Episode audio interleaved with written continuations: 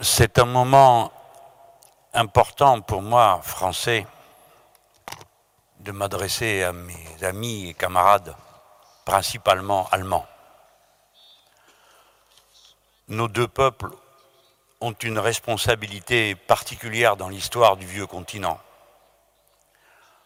et en particulier du fait de la puissance économique de nos deux nations, nous n'avons pas le droit de nous réfugier derrière des abstractions pour nous décharger de notre responsabilité particulière sur les autres. Il y a eu beaucoup de constats, de faits concernant les critiques et les solutions à la crise actuelle. Je n'ai pas l'intention d'en rajouter. Mais je veux vous dire que la première question que je me pose comme Français et comme internationaliste, c'est de savoir comment, dans mon propre pays, je peux changer les conditions de l'Europe. Et je pense que c'est la tâche de chacun d'entre nous dans son propre pays. C'est une abstraction de croire qu'il va y avoir un mouvement général dans les 28 pays qui va nous décharger de la responsabilité particulière de changer la donne dans notre pays. Si d'ici quelques mois, les destins veuillent, et les électeurs, que je gouverne mon pays, qu'est-ce que je pourrais faire? Eh bien, la première difficulté que j'aurai à affronter, c'est l'Allemagne gouverné par Madame Merkel et qui a imposé à toute l'Europe, avec la complicité de tous les gouvernements conservateurs d'une part, et d'autre part, avec la participation active de tous les sociodémocrates d'Europe, à des gouvernements de coalition qui ont appliqué la politique souhaitée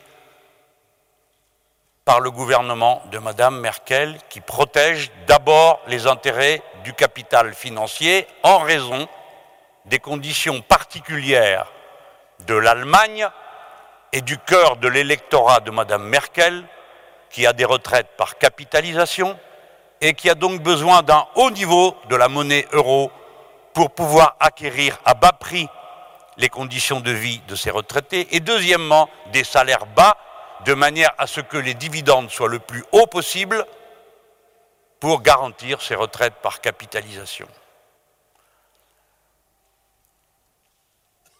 La grande difficulté que nous avons connue est résultée de la mise en place de cette politique, premièrement, et deuxièmement, de l'incroyable lâcheté des dirigeants français qui ont renié la parole de leur propre peuple, qui avaient dit non au projet de traité constitutionnel et qui ensuite ont été dire à Madame Merkel nous sommes d'accord pour signer. Lâcheté quand les Français ont voté pour un candidat qui leur disait nous allons renégocier le traité qui était en cours de rédaction et qu'à peine élu, ils l'ont signé. Par conséquent, je dois vous dire que si nous montrons du doigt Madame Merkel, nous sommes conscients du fait qu'elle n'a pu agir de cette façon que parce que les autres lui ont dit oui madame, vous avez raison, et ont trahi leur propre peuple, le vote de leur peuple. Vous voyez la difficulté. Et maintenant, du fait de ces capitulations successives, le rapport de force a changé. Le gouvernement de Mme Merkel et de M. Schauble se sent assez fort pour traiter d'une manière absolument intolérable la Grèce, Chypre, le Portugal, l'Espagne, l'Italie. Nous entendons parler du Club Med à propos de nos patries. Mais nous vous signalons que le Club Med, c'est la deuxième, la troisième, la quatrième économie du continent. C'est une situation très dangereuse que celle que nous vivons. C'est pourquoi je vous en parle avec cette force et cette gravité. En même temps, les pulsions à la guerre sont revenues. Des irresponsables à l'est de l'Europe veulent à tout prix d'un choc avec la Russie. l'OTAN est déjà arrivée et a installé ses bases et ses fusées, eh bien c'est à nous de dire que les Russes ne sont pas des adversaires, ce sont des partenaires et nous ne voulons pas de la guerre avec eux. Nous n'en voulons pas. Je dois éviter de traiter trop de sujets, mais je veux montrer ce qu'ils ont en commun.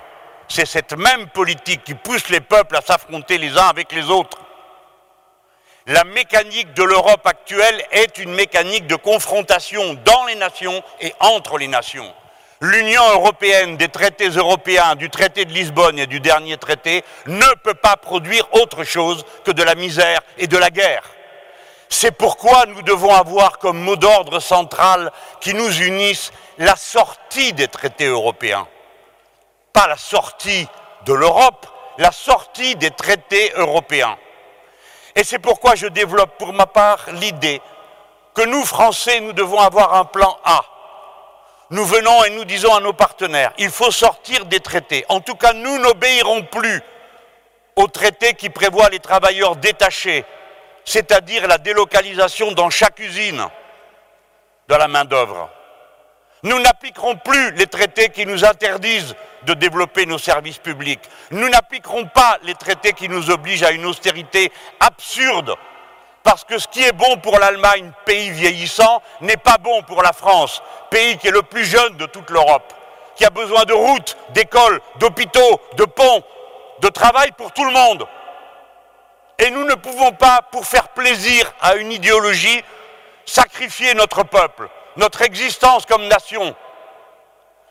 C'est la raison pour laquelle, si le plan B A n'est pas écouté, si nos offres de discussion sont repoussées, alors nous pratiquerons un plan B. En résumé, ou bien on change l'Europe, ou bien nous la quitterons. Pourquoi la quitterons-nous parce qu'il n'y a aucune valeur supérieure en démocratie à la souveraineté du peuple. Aucune. Aucune. La souveraineté du peuple français est menacée par les gouvernements qui dorénavant ont trouvé normal de commettre un acte de guerre contre Chypre en lui coupant l'accès à la monnaie, de commettre un acte de guerre contre la Grèce en lui coupant l'accès à la monnaie et en l'humiliant, en lui faisant des promesses concernant sa dette qui ne sont pas tenus en échange de sacrifices qui sont déjà consentis. Voilà le moment historique. Le moment historique est celui où, comme tu l'as dit, comme tu l'as dit, comme tu l'as dit, Sarah, la menace ne viendrait pas des eurosceptiques que nous serions. Ce n'est pas nous qui menaçons l'idéal européen. Ceux qui menacent l'idéal européen, c'est ceux qui sont en train de l'effondrer sous nos yeux. On est passé par les violences contre la Grèce pour interdire le respect de la souveraineté du peuple, grec. Eh bien maintenant, nous en sommes au Brexit. C'est quoi l'étape suivante? Quelle est l'étape suivante? Vous autres, les Allemands, vous avez vu un système s'effondrer à votre porte. Eh bien, vous savez que l'effondrement est possible. Quant à nous, j'ai dit quelle est ma proposition. Plan A, plan B. Sortir des traités européens ensemble pour formuler d'autres politiques. Mais nous avons aussi un devoir, et c'est là-dessus que je vais terminer, plus grand, plus important que celui de nos nations, plus important que celui de nos peuples. Il y a une urgence écologique, la planète a pris feu, nous ne pouvons pas en rester là les bras croisés à regarder et à faire des discours. Il est important qu'il y ait des gouvernements qui rompent avec le système productiviste qui est directement et congénitalement attaché au capitalisme de notre époque pour faire la transition pas seulement de l'énergie, mais des process de production, des process d'échange, de la façon de consommer qui nécessite une révolution culturelle de notre manière de vivre et d'appréhender la vie, et donc de poser à nouveau l'interrogation face à la richesse. Quel est le sens, s'il vous plaît, quand on a un milliard, d'en vouloir un deuxième, quand on a un million, d'en vouloir un deuxième en quoi consiste la véritable richesse des êtres humains, sinon le soin à apporter aux autres, à l'amour que l'on peut partager, à la tendresse qu'il faut donner dans la société, qui sont les tâches prioritaires d'un programme de gauche, autrement dit. Notre tour est venu de porter l'intérêt général humain. Quel parti sommes-nous? Le parti de l'intérêt général humain. Voilà ce que je voulais vous dire. Je ne sais pas combien d'autres fois j'aurai l'occasion de venir vous parler de ces thèmes. Je veux d'abord dire mon immense gratitude à Die et spécialement à Oscar Lafontaine, parce que c'est lui qui nous a donné le courage de rompre avec le vieux système. Et si j'ai une leçon peut-être à apporter, à contribuer, c'est dire il faut rompre avec ce monde pourri. Il faut rompre et trouver le courage en nous-mêmes, quand nous avons le pouvoir et que nous sommes de gauche, de faire des politiques de gauche. Bon, la première chose que l'on peut se dire, c'est qu'on a beaucoup de choses à faire ensemble dans les deux ans qui viennent. Moi, j'aime bien poser les problèmes politiques dans leur contexte. Dans les deux ans qui viennent, il y a des élections présidentielles en France qui vont être en bonne partie décisives pour l'Europe. L'année suivante, ce sera le tour de l'Allemagne. Et évidemment que si ça change en Allemagne, nous pouvons dire que les risques de guerre et d'accroissement des violences dans les nations vont reculer. Donc ce sont deux années cruciales. C'est notre destin que nous avons dans la main. Ce pas des choses abstraites, lointaines, euh, euh, des thèmes de conférence. Nous allons faire des campagnes électorales. Et le but de la campagne électorale est de la gagner et de convaincre. Nous avons besoin les uns des autres pour ça.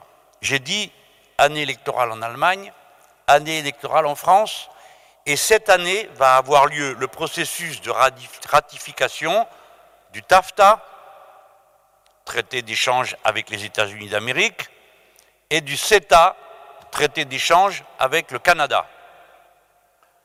Donc, dans nos pays respectifs, nous devons être en tête du mouvement pour que la souveraineté des peuples s'exprime.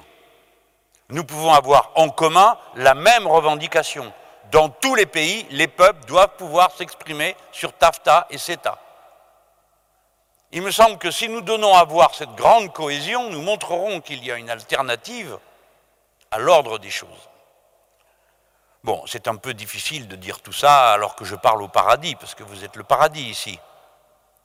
En France, on nous dit qu'il faut imiter le modèle allemand, parce que tout va bien, et la preuve, c'est que vous vendez beaucoup de voitures. Bon, quand je parle avec mes amis allemands, ça n'a pas l'air de leur suffire à leur bonheur. Mais chez nous, on nous dit que si. Et quand on fait la critique de ce modèle, on se fait immédiatement traiter de germanophobe. Si je ne suis pas d'accord avec la politique de Mme Merkel, on me dit Tu veux faire la guerre? Non, je ne veux pas faire la guerre. J'ai un excellent ami qui s'appelle Oscar Lafontaine et nous avons besoin de montrer notre complicité politique. Moi, tu me poses la question, j'ai besoin que Oscar et d'autres camarades, toi, vous veniez en France pendant la campagne électorale. Pour que vous soyez vous à dire non, chez nous, ce n'est pas le paradis. On vous ment. On a besoin de vous. Ensuite, tu me dis quel conseil je peux donner. Moi, je ne sais pas quel conseil. Si je connaissais le, remède miracle, je l'aurais déjà appliqué dans mon propre pays et on n'aurait pas besoin de faire une conférence ce soir. Mais je veux quand même faire une remarque. Nous devons être capables d'incarner la colère du peuple. Si